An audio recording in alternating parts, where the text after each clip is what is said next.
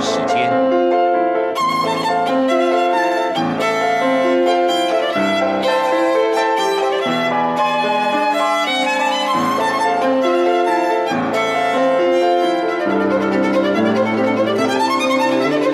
由天安门学生运动领袖王丹主讲。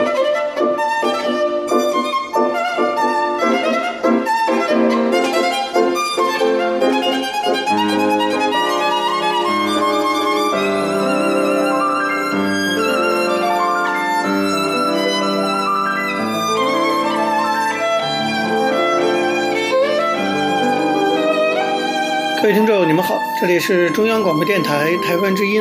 台湾会客室王丹时间，我是主持人王丹。首先呢，我们进行第一个单元大陆时事评论。在这个单元中啊，我们继续跟大家讨论啊，现在关于香港发生的事情的进展状况。我们知道，在经过了将近五个月的街头抗争之后啊，在上个周末，香港大规模的社会抗争呢，重新回到了。议会选举的轨道上，结果在区议会的选举中，民主派的力量获得了压倒性的胜利，被称为海啸式的碾压式的胜利。那么，更多的政治分析呢，也许还需要更多的事件来让我们进行沉淀。不过，作为长期关心香港前途的我来说，看到这样的结果，内心还是有很多的感慨，想在这里跟大家分享一下。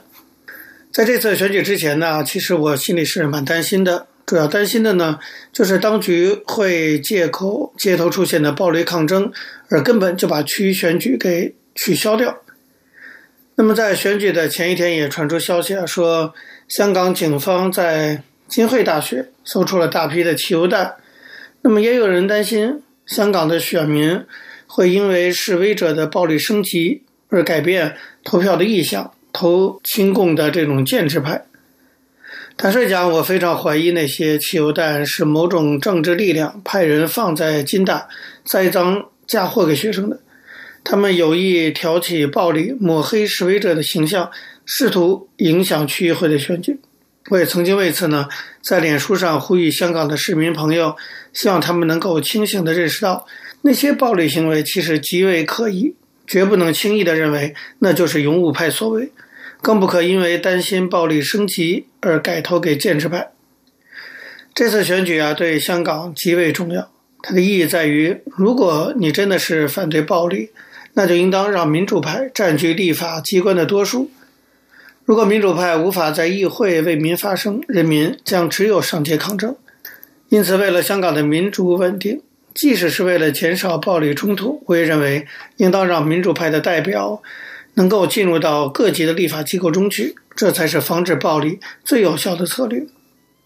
星期日的这次香港区议会选举产生了香港历史上最高的投票率，我们看到长长的排队投票的人龙，那这个景象让我的内心可以说是既高兴又难过。那么高兴的是说，如此惊人的投票率。这么多的人出来投票，实实在在地表达了香港人追求民主自由的决心。这份意志力可以称得上是惊天地泣鬼神。不过，同时啊，让我内心感到难过的是，其实我们都知道，香港区议会选举对于维护香港的民主法治，不能说没有意义，但是实际影响力是有限的。可是香港人现在呢，只要能够抓住任何一点机会。即使知道意义不大，他们也会紧紧抓在手里不放的，因为这就是他们最后一点点的希望了。想到这里，其实真的只有悲壮两个字可以形容。这次选举最大的输家，毫无疑问可以说是中共以及习近平。中国官方媒体天天撒谎说，大多数香港人支持止暴制乱，结果现在被选举的结果重重的打脸，声音可谓清脆。这次选举的结果让中共的宣传部门不知所措，很长时间内不知道该如何报道。这样的尴尬呢，再一次证明我以前就说过的：一个政权啊，如果你要迷信用暴力治国，你就只能踢到铁板。另外，这次选举再次让我们对香港人的团结、勇敢、意志坚定无比的钦佩，让全世界都看到了香港人追求民主自由的决心。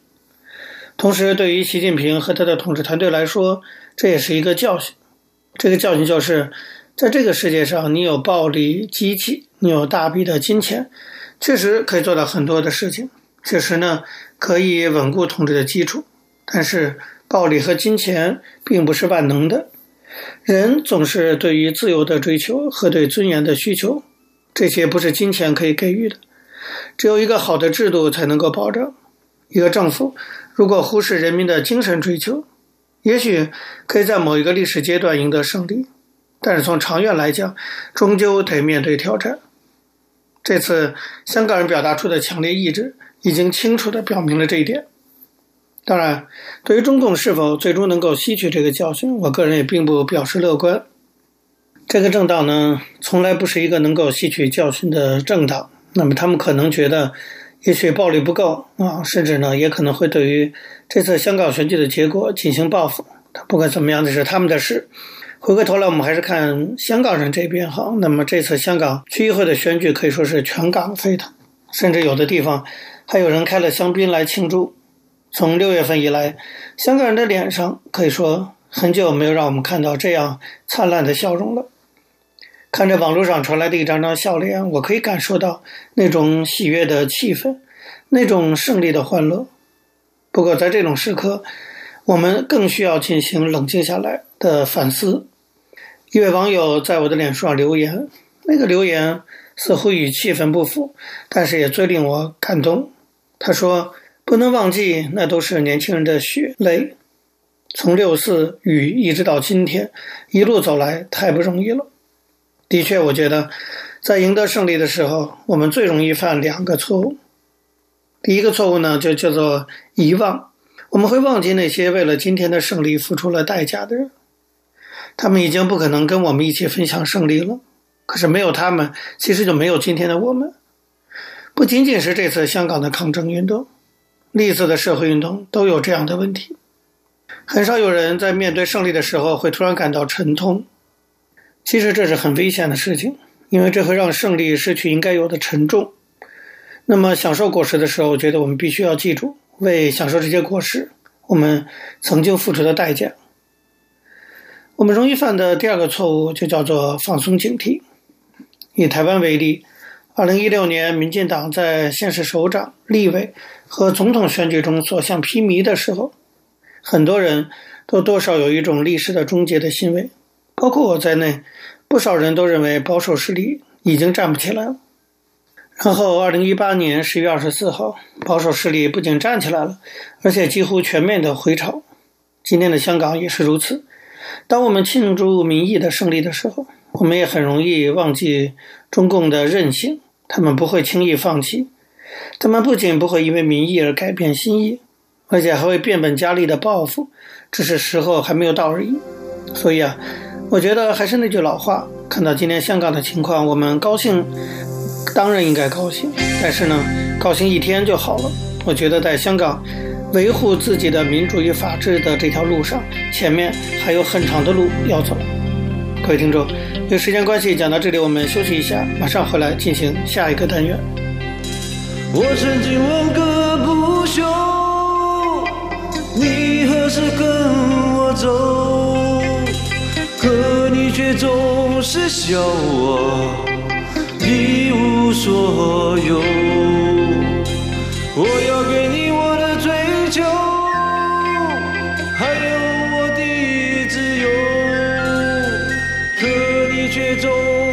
笑我一无所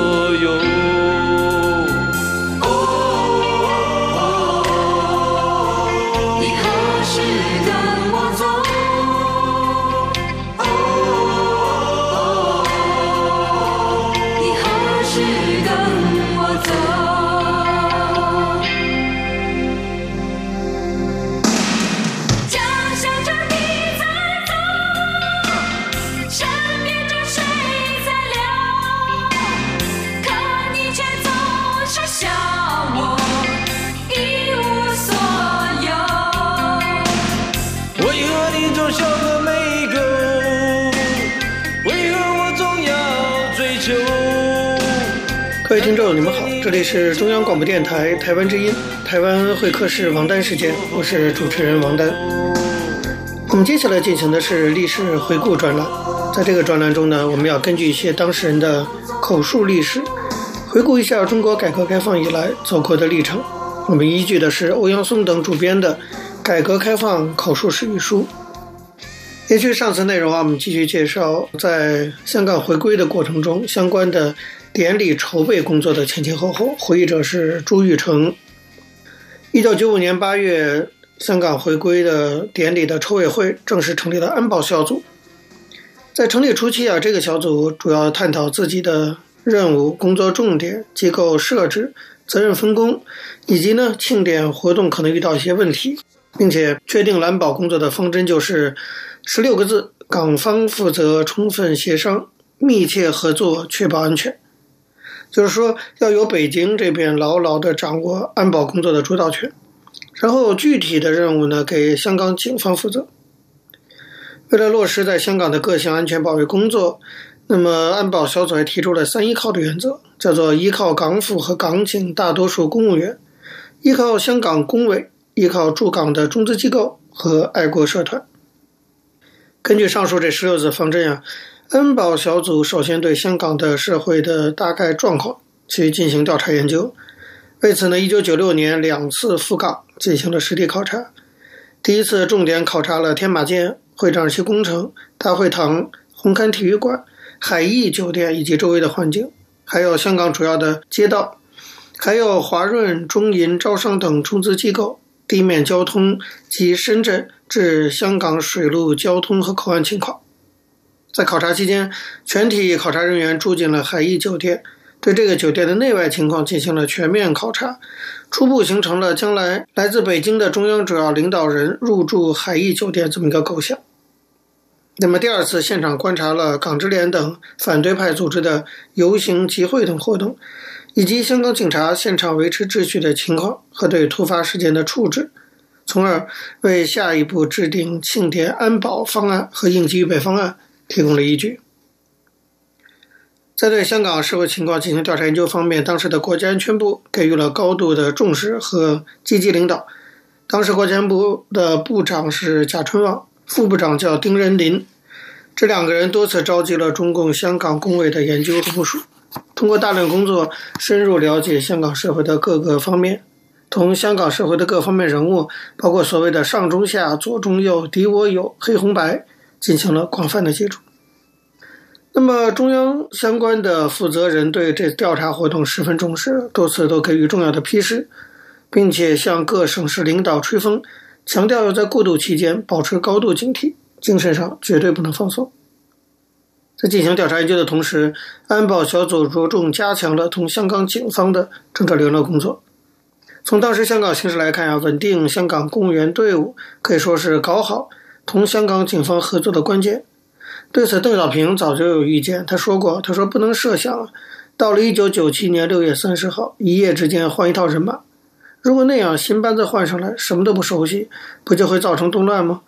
即使不造成动乱，也会造成混乱。”不过，对香港特区政府的人员组成，北京这边也有个底线，就是邓小平所说的，必须以爱国者为主体的港人来治理香港。爱国者的标准就是尊重自己民族，诚心诚意拥护祖国恢复行使对香港的主权，不损害香港的繁荣和稳定。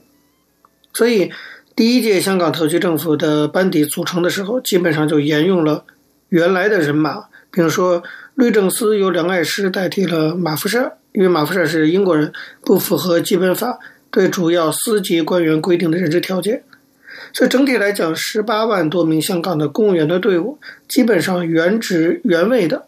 从港英政府过渡到香港特别行政区政府。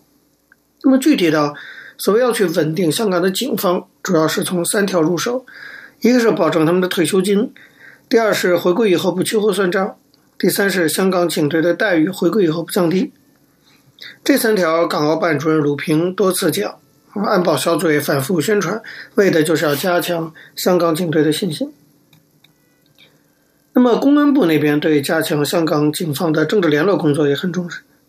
早在一九九二年，就在陶澍居部长的主持下，为香港平稳过渡、政权顺利交接制定了很详细的公安工作计划，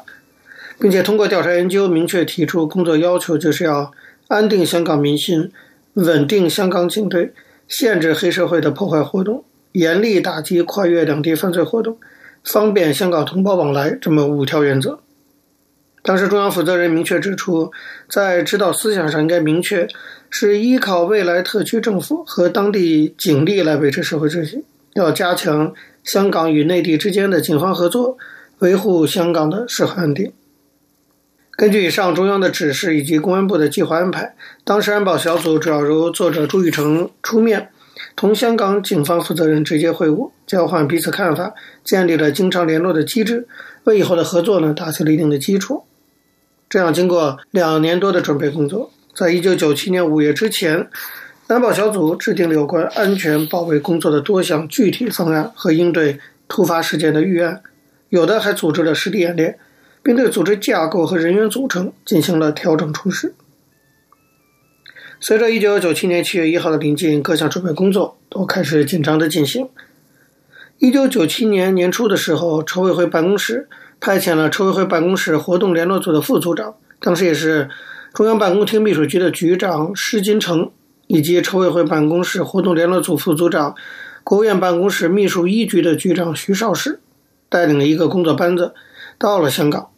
跟香港特区后任政府接触。那个时候，后任行政长官是董建华。那么，董建华指定行政长官办公室政策统筹局局长孙明扬同他们这北京派来的人直接联系，集中研究关于香港接收仪式和在香港进行庆祝活动的相关问题。筹委会宣传组在曾建辉的领导下，派遣了国务院新闻办的局长田进作为先遣组到香港，在新华社香港分社张俊生副社长的领导下，开展关于新闻报道方面的准备工作。一九九七年六月九号，在深圳召开的香港回归及庆祝活动筹备工作人员动员大会，在会上，筹委会的主任罗干做了全力以赴、再接再厉、切实做好香港回归及庆祝活动的筹备工作的动员报告。会后，大部分工作人员就移移师到了香港。筹委会的办公室在筹备领导小组钱其琛、罗干、曾庆红的安排下，按照筹委会的部署。在香港统筹协调香港回归及庆祝活动的筹备事宜。当时筹委会办公室的主任是李树文，下面设三个大组：活动联络组由李树文兼组长，徐绍时、施金城、赵炳新、刘克全、安文斌任副组长；新闻组由曾建辉任组长，孙南生、田金任副组长；保安组由苏怀德任组长，王富忠、田其玉、朱玉成任副组长。各组按照要求，运用系统工程和网络管理的方法，制出统筹图表，随时检查工作进度和落后情况。这段时间可以说是分秒必争，抓进度、抓落实、查不足、找漏洞。白天呢，按各组分工，各自去做自己的事；晚上十二点准时参加李树文召集的碰头会，协调各方面的工作。到六月二十号，罗干亲赴香港，检查落实各项香港回归的准备工作。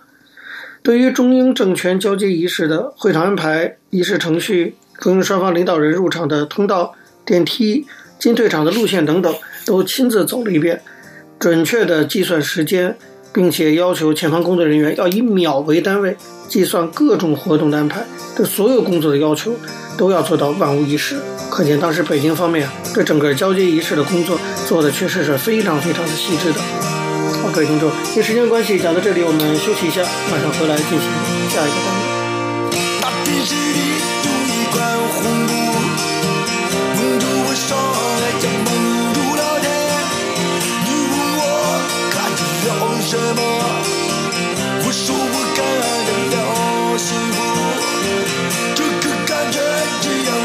他让你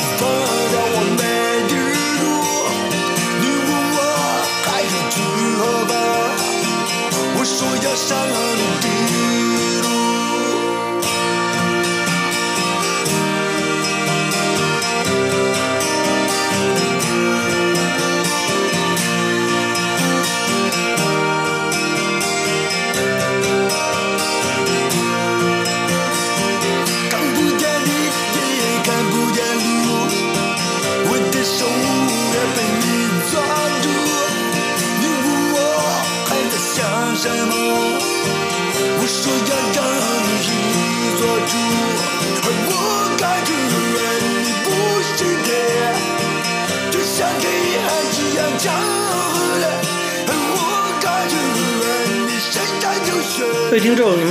这里是中央广播电台台湾之音，台湾会客室王丹时间，我是主持人王丹。在今天的台湾经验专栏中，我们要向大家介绍的是一位台湾重要的政治人物，原高雄市长陈菊。我们希望呢，从他的人生经历中，可以让大家看到台湾曾经走过的一段历史。我们依据的是张丽佳的《台湾局艺术》。延续上次内容，我们继续介绍，当陈菊啊在担任劳委会主委的时候，那么关于劳退改制的各种攻防。那这个攻防呢，当然是外界都看得到的事情。可是实际上，在幕后还有很多别的事情发生，那么差点让陈菊呢就想辞职不干了。比如说，企业界强烈要求废除基本工资的所谓的像类似“一国两制”这样的压力。关于这件事，陈菊回忆说，经发会之前，很多企业主已经在质疑，为什么外劳薪资不能跟本劳脱钩？他们举新加坡、香港等地区的例子。要求外劳不适用基本工资制度，但是台湾的劳基法明定基本工资是一体适用的，与新加坡、香港并不相同。于是呢，他们就主张修改劳基法。我就说，如果你们有办法修得过劳基法，我们就依法行事。在你们没有修法成功之前，站在国际劳工平等的立场，根据国际劳工组织的精神，劳委会不能这么做。陈菊继续回忆说。他们资方都跳起来说：“为什么要给外劳这么多钱？这些给外劳的钱省下来，他们宁可交给政府也甘愿。”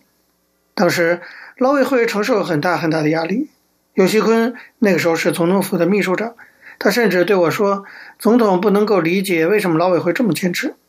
我那时候很痛苦。如果在我手里让外劳与本劳资薪资脱钩，外劳得不到平等待遇，我唯一的选择就是下台一鞠躬。那是我在劳委会第一次想到要下台。面对来自高层和企业界的压力和呼声啊，首先抛出这个议题的政府首长就是当时的经济部长林信义。林信义呢，被认为是比较具有绿色经济思维的经建会主委，还有陈柏志啊也跳出来表达类似看法。这两个人都主张废除基本工资、外劳薪资与本劳脱钩的阵营。那么他们也痛批劳委会，说不要拿国际组织的大帽子做文章。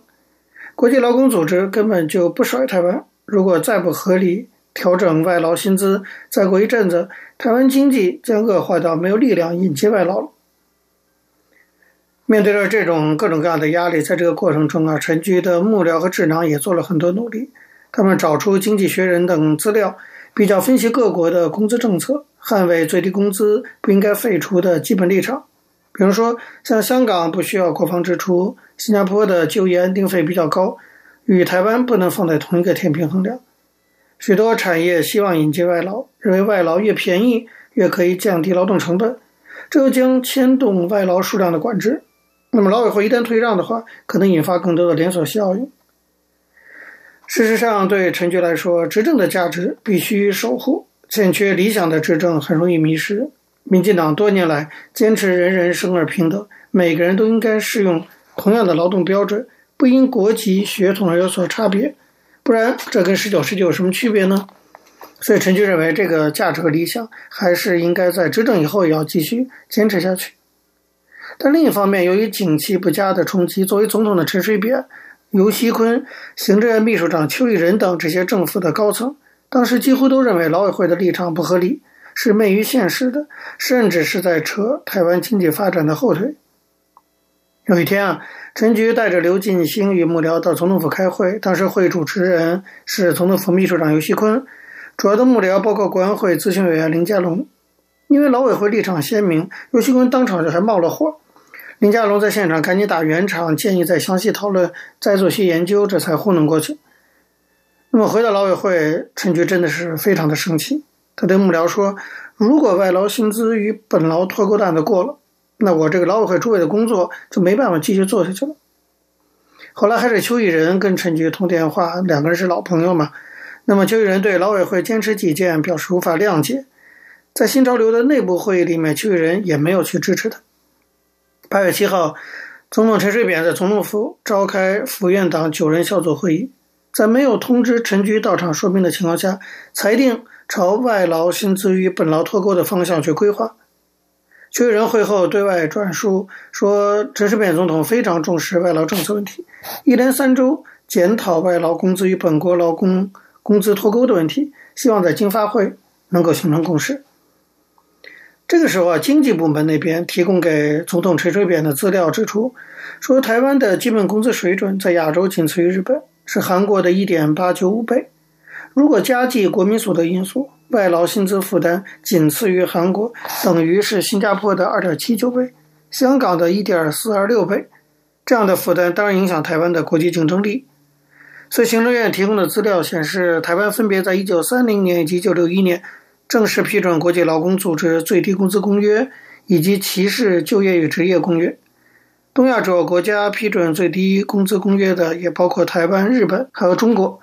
那么批准歧视就业职业公约的仅有台湾和韩国，所以台湾成为东亚各国中唯一同时批准这两个公约的国家。陈菊对于总统府这次对外的宣示感到非常的震惊，他回忆说：“为什么讨论劳委会的事却没有找我去？我向邱毅仁抗议说，府院党九人小组讨论劳委会专业领域牵涉我职责的事情，居然没有找我，不让我知道。”为了让总统了解，为了阻止这项政策就此拍板定案，我们做了更多的努力。我们透过外交部及网站找资料，拟好备忘录上呈总统，又做了一份摘要，将新加坡及香港等地方的真实状况列表，希望阿扁总统能够了解。台湾的外劳引进中间有太多看不见的中介黑手的压榨，分这杯羹的包括输出国的高层。同时呢，压低外劳薪资，让企业觉得便宜的外劳比较好用，反而不利于台湾的劳工。所以，对于劳委会的坚持，经济部、经建会都认为我们太过度了。但我认为这些价值代表民进党执政的意义。企业运用外劳来降低成本，鼓励更多企业雇佣更多外劳，本国劳工的就业机会相对减少。这跟政府为促进本劳就业所做的许多努力都是相矛盾的。然而，企业家的力量无远弗届。那种无形的力量，陈菊说是我第一次遇到的。他说，我的生活向来跟大企业没什么关系，没什么必要往来。每次跟行政院长参加企业家的早餐汇报，都要站起来为劳委会的政策辩护。或许他们觉得我这个人实在是带剃头，台湾话就很难搞。但我必须很客气地说明，至少要将劳委会的理由讲清楚。我常常想，如果没有这些坚持的话，那么民进党执政究竟是为了什么？那个时候，我的内心真的是非常的辛苦。那么，陈菊遇到的这些麻烦，当然也代表了执政和在野哈不同的位置上会遇到的不同的挑战。好，各位听众，由于节目时间的关系，今天的台湾会客室王丹时间到这边结束了。非常感谢您的收听。若各位听众对我们的节目有任何指教，可以写信到台湾台北市北安路五十五号王丹收。或者发电子邮件信箱到八九六四 @rti dot org dot tw 给我，我是王丹，下次同一时间再见。没有烟抽